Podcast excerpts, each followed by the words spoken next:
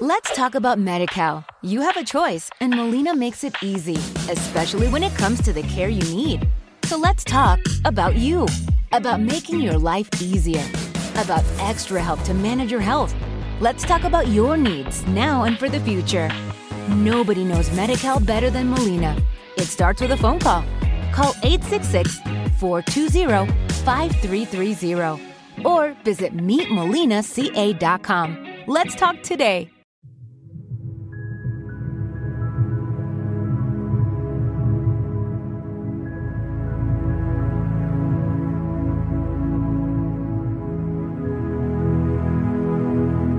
Virgen María, Nuestra Señora del Santísimo Sacramento, Gloria del pueblo cristiano, gozo de la Iglesia Universal, ruega por nosotros y concede a todos los fieles verdadera devoción a la Sagrada Eucaristía, siendo dignos de recibirla cada día. Oh Dios, tú nos has dejado el memorial vivo de tu pasión bajo los velos de este sacramento. Concédenos, te suplicamos, venerar los sagrados misterios de tu cuerpo y sangre, de manera que podamos siempre gozar de los frutos de tu redención. Tú que vives y reinas por los siglos de los siglos. Amén.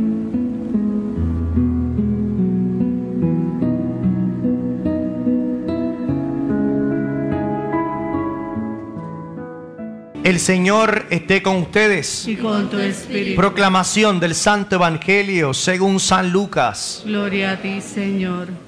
En aquel tiempo Jesús entró en Jericó y al ir atravesando la ciudad, sucedió que un hombre llamado Saqueo, jefe de publicanos y rico, trataba de conocer a Jesús, pero la gente se lo impedía, porque Saqueo era de baja estatura. Entonces corrió y se subió a un árbol para verlo cuando pasara por ahí. Al llegar a ese lugar, Jesús levantó los ojos y le dijo, Saqueo, bájate pronto, porque hoy tengo que hospedarme en tu casa. Él bajó enseguida y lo recibió muy contento. Al ver esto, comenzaron todos a murmurar diciendo, ha entrado a hospedarse en casa de un pecador. Saqueo, poniéndose de pie, dijo a Jesús, mira, Señor, voy a dar a los pobres la mitad de mis bienes, y si he defraudado a alguien, le restituiré cuatro veces más.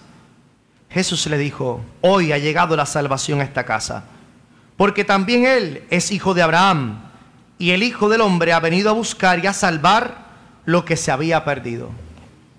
Palabra del Señor. Gloria a ti, Señor Jesús. Saludos a todos, gracias a todos los, los seres humanos, las personas que nos siguen a través de las plataformas digitales, de Facebook y de nuestro canal de YouTube, Padre Orlando Lugo Pérez. Gracias a todas las personas que vienen de forma presencial a la misa, dentro y fuera del templo, especialmente en nuestra terraza San José, porque está lloviendo y ahí están los cristianos participando presencialmente de la Eucaristía Dominical. Gracias por su testimonio. Bueno, hermanos, bueno, bienvenido Escobales. Me hacía ya mucha falta, nene. Yo no sé dónde estás metido, pero ya tenías que estar aquí, punto.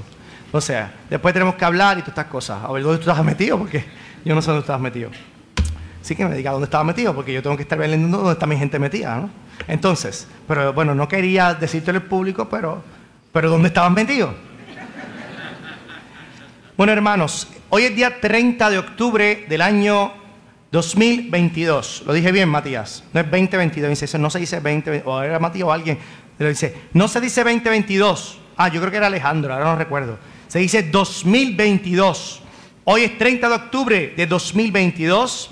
Mañana culminamos el mes de octubre que la iglesia en el mundo entero, como iglesia de Jesucristo, lo consagra para reflexionar sobre los misioneros y las misiones de la iglesia. Y además sobre la esencia cristiana misionera que tiene todo bautizado, hombre y mujer, miembro de la iglesia. Entonces, cuando terminamos eh, este fin de semana, que es el último que terminamos el mes de octubre, pues yo ayer en la tarde, temprano, me preguntaba, ¿cómo nosotros podemos hacer de esta experiencia de octubre una continuidad en nuestras vidas? ¿Qué significa lo que el padre Orlando Lugo está diciendo? Nosotros como buenos católicos, Mario lo debe saber muy bien, decimos, ok, estamos en el mes de octubre, mes de las misiones, Acabó el mes de octubre, que es mañana, estaremos celebrando el Rosario Misionero afuera, donde esperamos que todos los niños y las niñas de catequesis vengan vestidos de santos y de cosas bonitas. Mañana terminamos con el Rosario Misionero y después el martes ya es el Día de Todos los Santos, ya es noviembre. Entonces, como buenos católicos decimos, vamos, se acabó el mes misionero y ahora qué fue lo que dijo el obispo que se celebra el mes de noviembre? Ah, la providencia. Y montamos nuestros altares, la Virgen Madre de la Providencia, patrona de Puerto Rico, y casi casi como que empezamos a vivir esto en octubre y esto en noviembre. Pero yo dije, se acabó, yo no quiero seguir viviendo como sectorizado. Yo quiero entender la continuidad del mensaje de Cristo, porque lo que yo aprendo en octubre tengo que aplicarlo en noviembre para celebrar la patrona, en diciembre para celebrar Navidad, que quedan menos dos meses, estoy feliz, en enero, etcétera, etcétera. ¿Cómo puedo yo darle continuidad en mi vida de forma permanente a lo que aprendo especialmente en este mes de octubre? Bueno, el mes de octubre la iglesia lo utiliza también para reflexionar sobre la esencia del cristianismo. Y el domingo pasado estábamos hablando que no hay iglesia sin misión y no hay misión sin iglesia. Con lo cual yo no puedo concebir una iglesia católica que no sea en esencia misionera. Con lo cual tampoco puedo concebir un cristiano que alcance la felicidad y la plenitud y por supuesto la santidad si no asume para sí su condición discipular y de misionero. Nadie entra al cielo, por decirlo de una forma un poco bruta, nadie entra al cielo si no reflexiono sobre mi condición misionera y si no la pongo a funcionar. Entonces, tengo yo que aprender qué me enseñó la iglesia que debe continuar conmigo para siempre. No solamente ahora en noviembre, sino en diciembre y durante todo el resto de mi vida. Y para poder yo buscar respuesta a esto, como todos los científicos, se hace una pregunta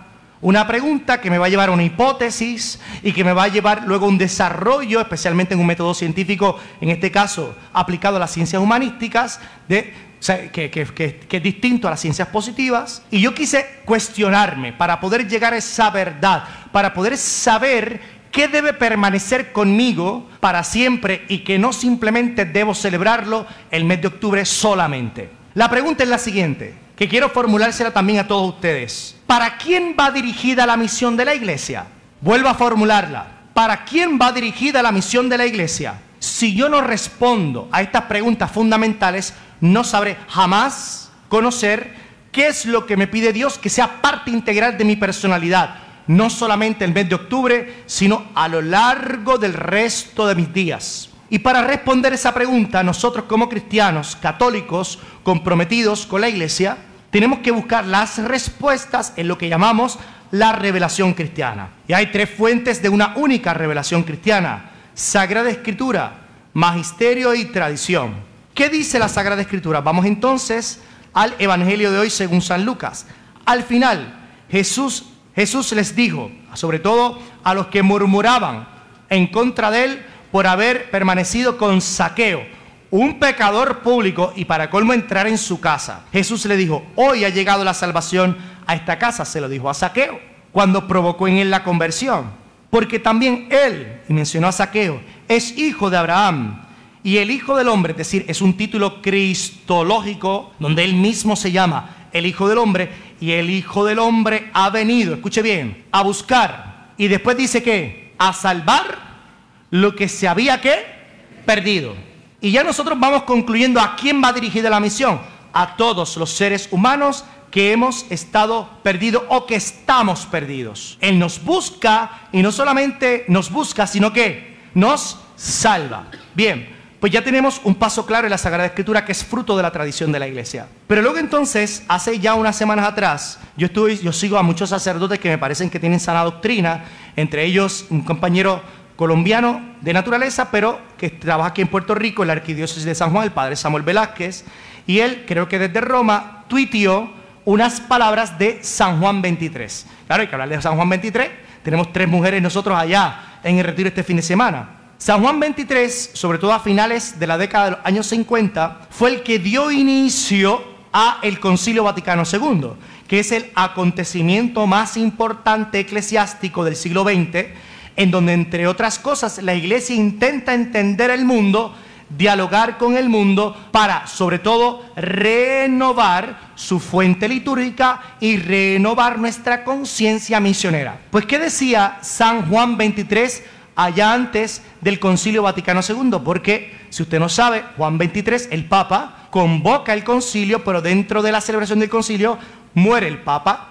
El concilio no lo concluye Juan 23, lo concluye quién? Pablo VI, otro gran santo de la iglesia. Y dice así, ¿qué decía Juan 23? Ahora más que nunca, estamos queriendo buscar respuesta en para quién va dirigida la misión de la iglesia. Ahora más que nunca nos proponemos servir al hombre como tal y no solo a los católicos. Espérate, a buscar y a salvar lo que se había perdido, pero no solo de los que están dentro de la iglesia, viene a decir San Juan 23. Vuelvo a repetir las palabras del Santo Padre. Ahora más que nunca nos proponemos servir al hombre como tal y como tales en todas sus necesidades, en todas sus necesidades donde el ser humano busca la felicidad, con lo cual la iglesia está para anunciar a Cristo, porque Cristo es la felicidad de todo ser humano.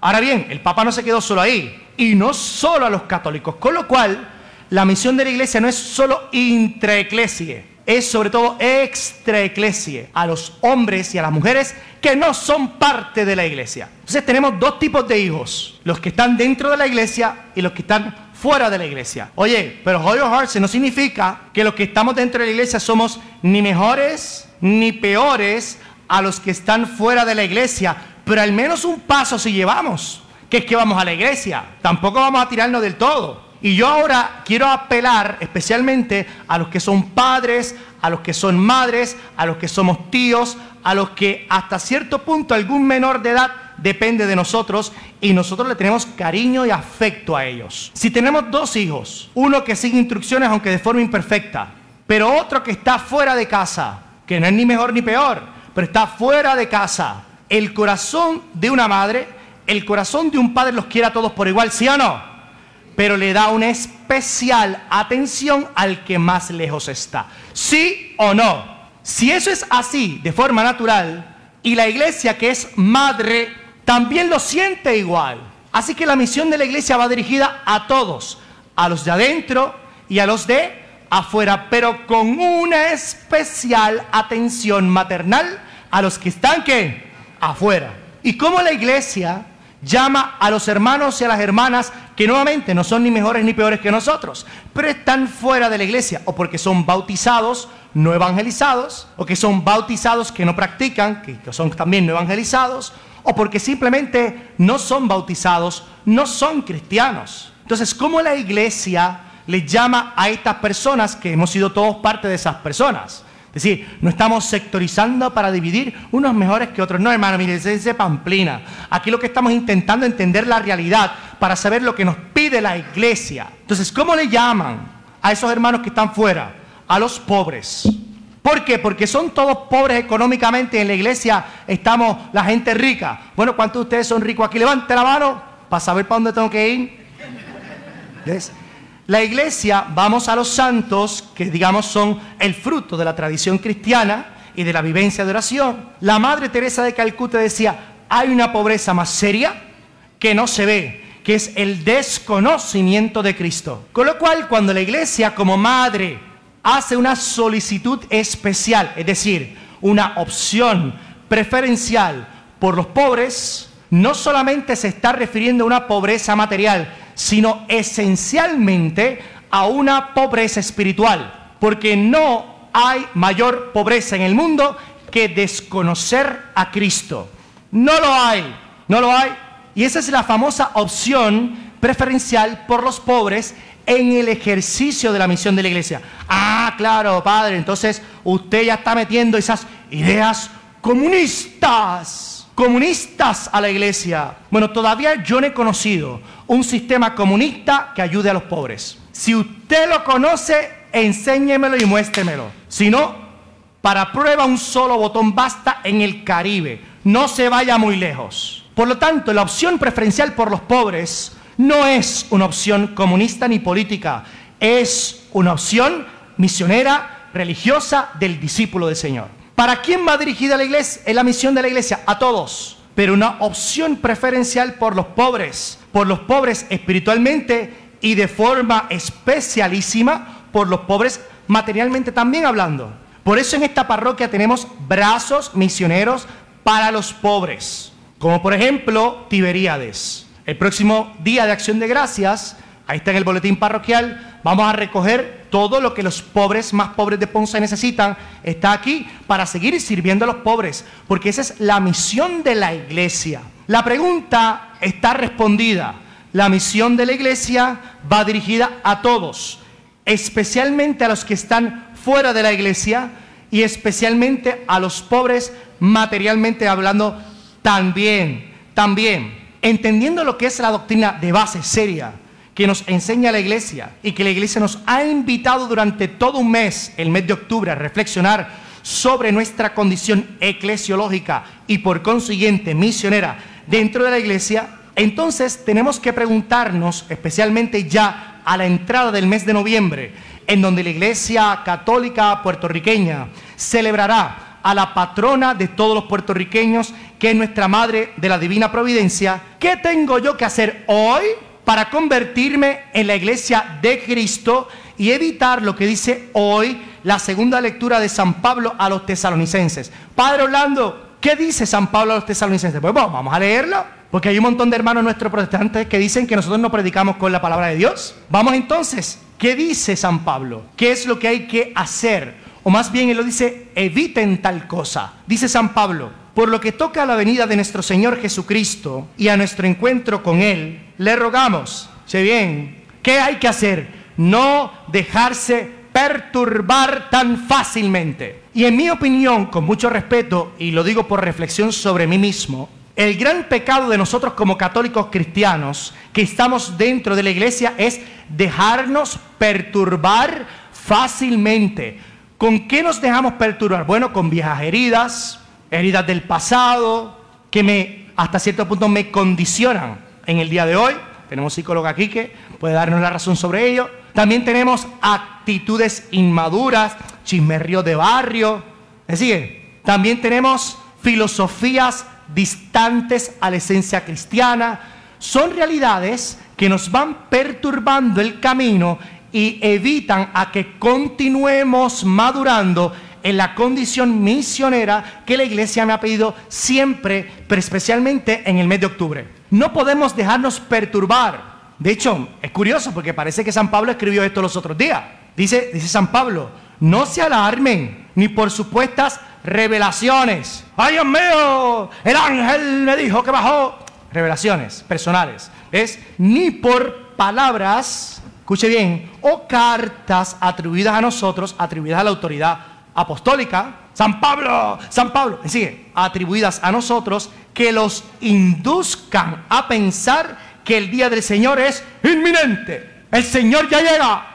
Conviértete porque te vas para el infierno. Esa no es la predicación de la iglesia. Solo sabemos, si no nos convertimos, vamos para el infierno. ¿Cuál es la predicación de la iglesia? El Señor llegó y es la fuente de amor para el mundo entero. Ven y verás la gloria de Dios. ¿Se dan cuenta? Son dos cosas distintas. Porque a Cristo no se le puede predicar con miedo ni empujándolo. A Cristo se le predica en palabra, en vida y en verdad. Y Dios es amor, la prédica de la iglesia, para adentro y para afuera es a un Dios que es hecho el amor mismo. Y tenemos que preguntarnos ahora al inicio del mes de noviembre, ¿qué cambios tenemos que hacer para no dejarnos perturbar en el camino? Querida comunidad de la parroquia Santísimo Sacramento y comunidad virtual, Iquisimi, municipio número 85 de Puerto Rico. ¿Ves? ¿Qué debemos hacer para salir de una asamblea, para salir de una celebración litúrgica con herramientas para transformar realmente mi vida y que lo que yo aprendo en un mes, como por ejemplo lo ha sido el mes de octubre, permanezca en mí siempre, como parte de mi personalidad cristiana. Pues yo quise, hermanos, buscar tres vías de conversión personal y comunitaria para que toda la doctrina de misión que hemos aprendido en el mes de octubre permanezca con nosotros para siempre. Primero, vamos a la palabra de Dios, porque no hay otra forma el Señor decía, sean del mundo sin ser del mundo. Vivan en el mundo sin ser parte del mundo.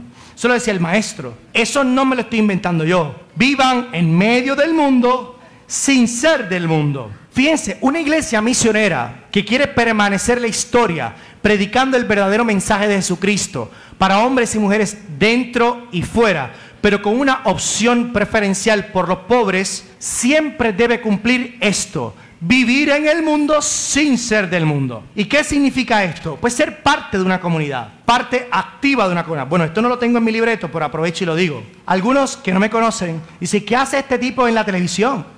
Bueno, primero tengo que aclarar ciertas cosas. Yo no me hice cura para salir en televisión, sino fue todo lo contrario. Yo ya trabajaba en televisión y siendo de la televisión me hice cura que son dos cosas distintas. Y cuando yo llego al canal, por ejemplo, en este caso Tele 11, yo llego a mi casa. O sea, esos son los que vivieron conmigo mi proceso de conversión. Los que no creyeron que yo iba a ser sacerdote.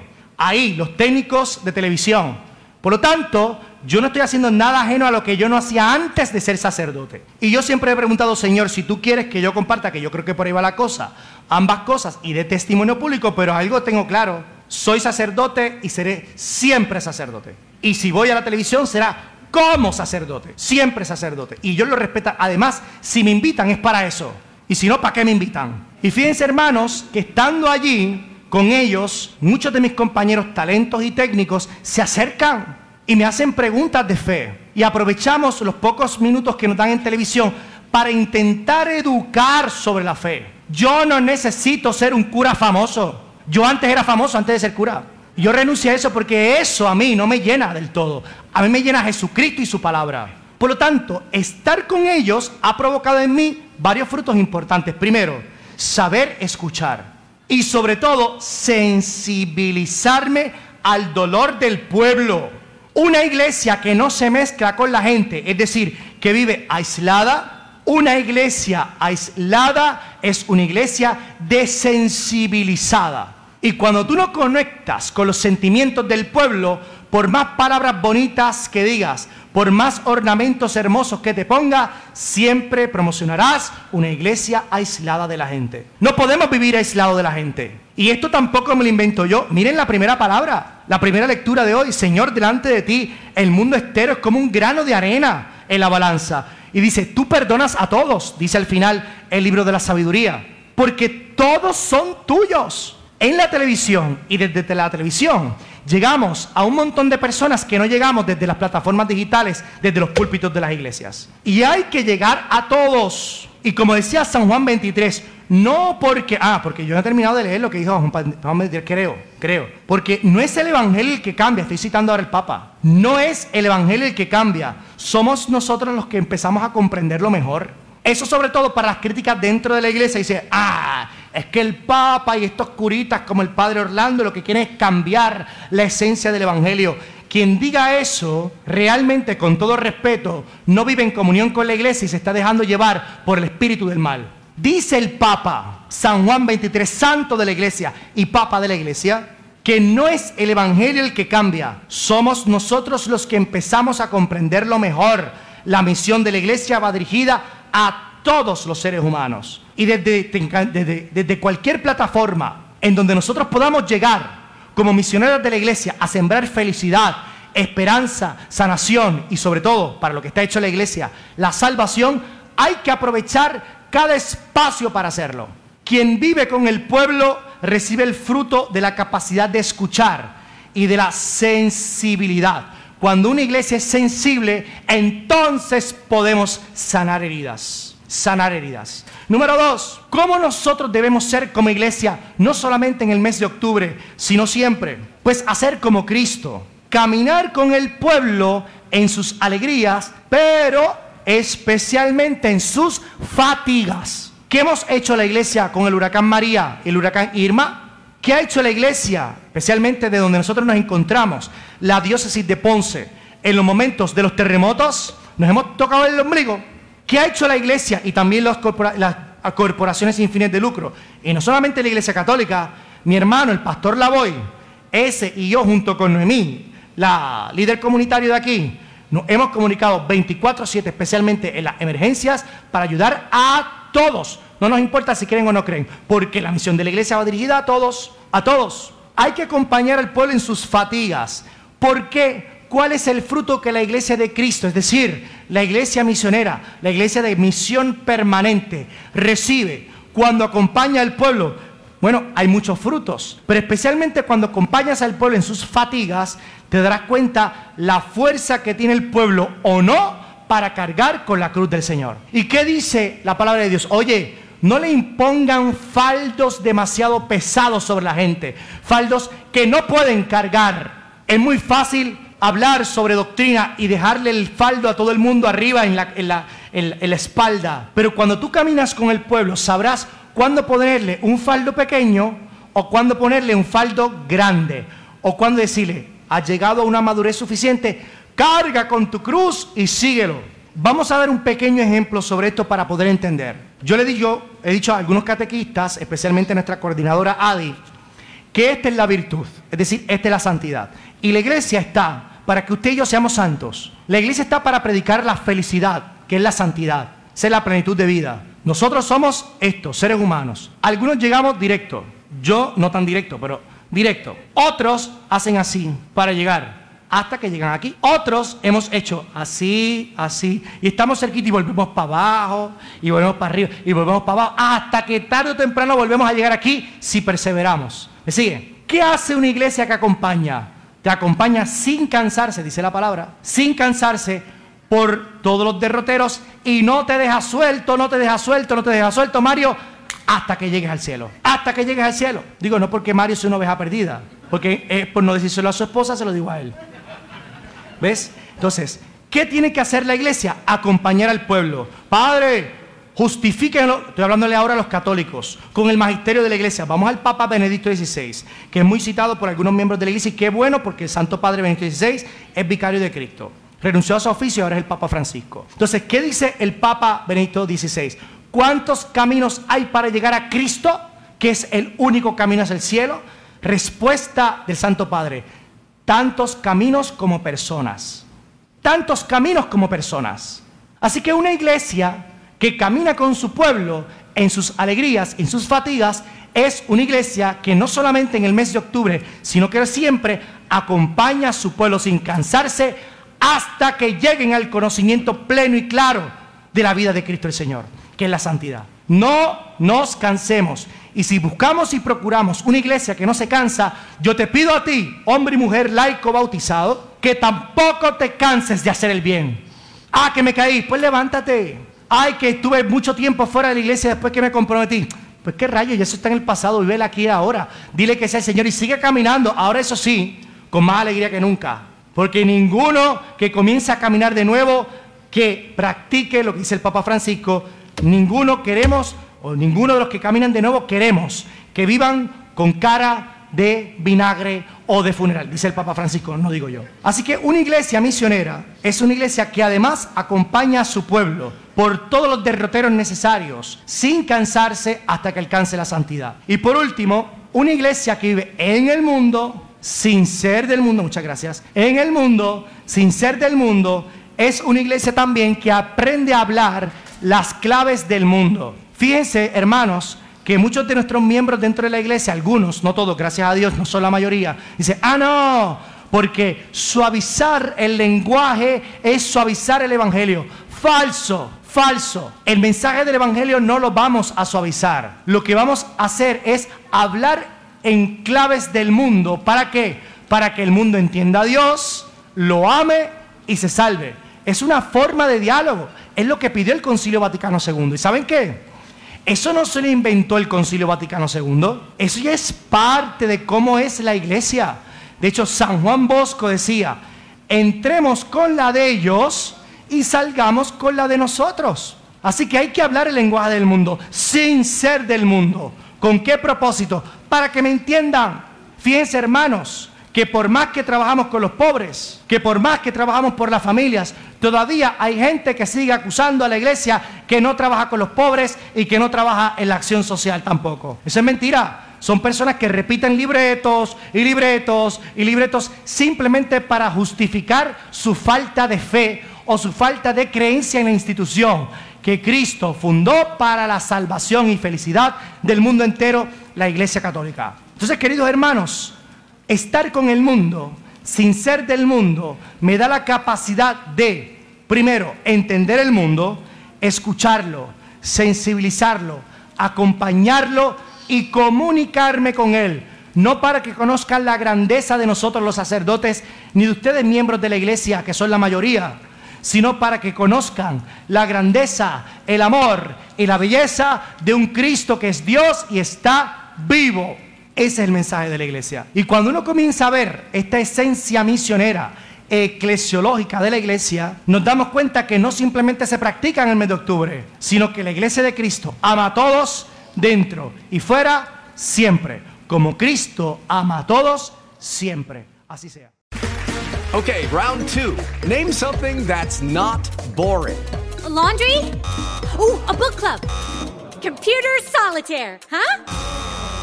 Ah, sorry, we were looking for Chumba Casino. That's right. ChumbaCasino.com has over 100 casino style games. Join today and play for free for your chance to redeem some serious prizes. ChumbaCasino.com. No purchase necessary. Where prohibited by law. 18 plus terms and conditions apply. See website for details. It is Ryan here, and I have a question for you. What do you do when you win? Like, are you a fist pumper? A woohooer, a hand clapper, a high fiver. I kind of like the high five, but if you want to hone in on those winning moves, check out Chumba Casino. At chumbacasino.com, choose from hundreds of social casino style games for your chance to redeem serious cash prizes. There are new game releases weekly, plus free daily bonuses. So don't wait. Start having the most fun ever at chumbacasino.com. No purchase necessary. Group. Void were prohibited by law. See terms and conditions. 18 plus.